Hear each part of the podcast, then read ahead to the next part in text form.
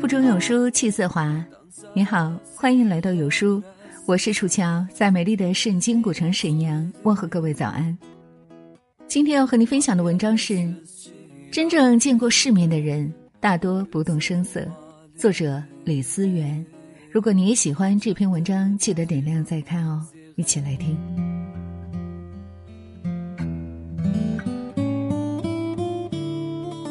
不显山露水，在你身边是否有这样的人？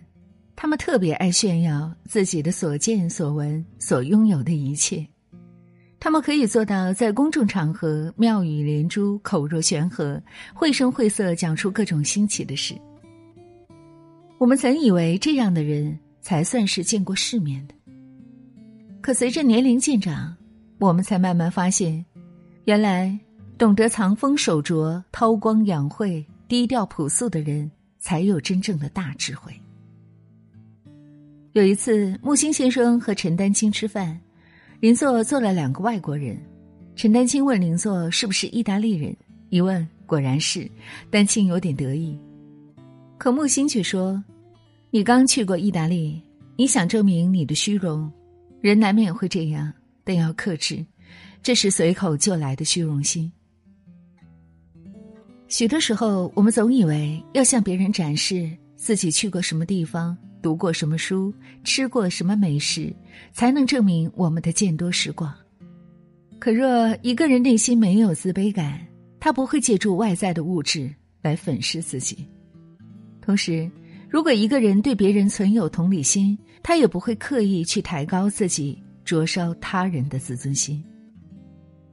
一个真正见过世面的人，大抵都是平和的，因为他们不必非要表现出自己的与众不同，也能在平凡简单的生活中获得从容淡定。不大惊小怪。我们常常说，一个人见识狭隘。并非指他没有见过多少人，没走过多少路，没看过多大的世界，而是说他的思维僵化，不能理解、包容和接纳更多的不同。在生活中，总有一些人，他们只会按照世俗的标准来定义别人的成败得失，在他们看来，创业就一定不如找份安稳工作有面子，不结婚就一定是性格孤僻、傲气、太挑剔。挣不了大钱，当不了大官儿，就一定没出息。而事实上，每个人都有自己不同的人生选择和活法，世界也就是因为各种不同，才会显得如此多姿多彩。记得在知乎上有个提问：去过一百个国家是什么体验？有个高赞回答是：懂得了这世界上没有所谓天然正确和绝对政治正确。能够接受别人有不同的三观，以及其延伸出来的思考方式。别人的三观、想法和决定，你不一定认可，也不一定赞同，但你至少要做到去尊重别人，而不是片面的去批评和非议。一个真正见过世面的人，他的胸襟越大，眼界越高，就能去理解更多不同的人和事。不斤斤计较。通常，我们都很欣赏那种无论遇到何事都能淡定自若、不焦躁、不慌张、不动怒的人。但当我们被别人误解、冤枉和恶意抨击时，却会表现得非常情绪化，不仅大动肝火，还会反唇相讥。其实，这其中最大的区别就在于一个人见过世面的多少。见过世面的人，沉着大气。就如寒山问曰：“世间有人谤我、欺我、辱我、笑我、轻我、贱我、恶我、骗我，该如何处之乎？”实德答曰：“你只需忍他、让他、由他、避他、耐他、敬他，不要理他。再待几年，你且看他。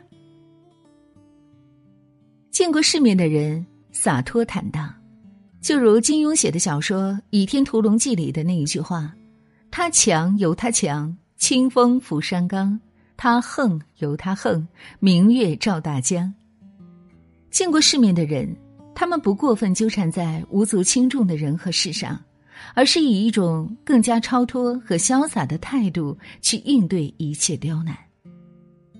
如果一个人自身没有定力、忍耐力、自控力，他就很容易被周围的人和事牵着鼻子走，也很容易被情绪左右。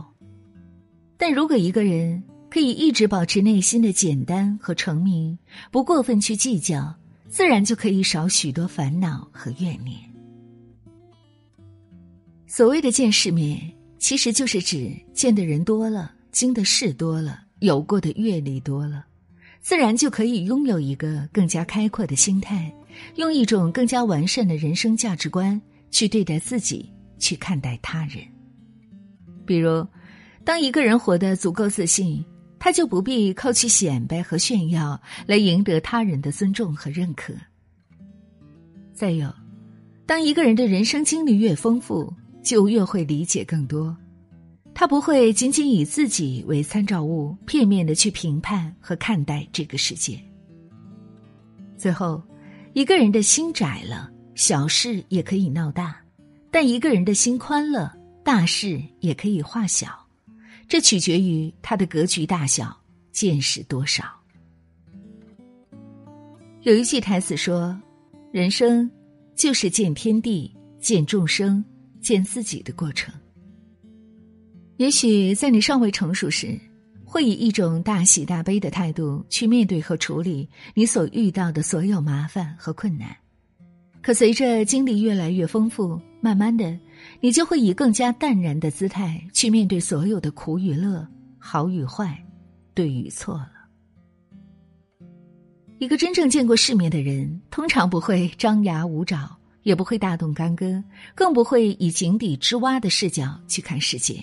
他会变得越来越谦卑，而你，也能越来越多的理解别人的不同，开始变得越来越柔软，不再与这个世界短兵相接，而是学会了与他人和自己握手言和。好了，亲爱的伙伴们，这就是今天要和你分享的美丽文字。听过以后，你的感悟又是如何呢？欢迎大家在留言区和我们共同分享，很期待和你的相遇。六十个单词在两小时之内牢牢记住，如何能做到呢？最强大脑冠军、世界记忆大师申一帆老师教你单词记忆的独家方法。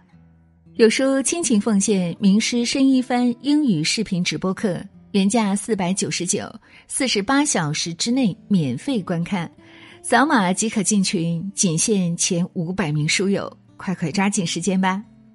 在这个碎片化的时代，你有多久没读完一本书了？长按识别文末二维码，关注有书公众号菜单，免费领取五十二本共读好书，每天有主播读书给你来听。感谢各位的聆听和守候，有书相伴，向上生长。我是楚乔，祝愿大家新的一天一切顺利。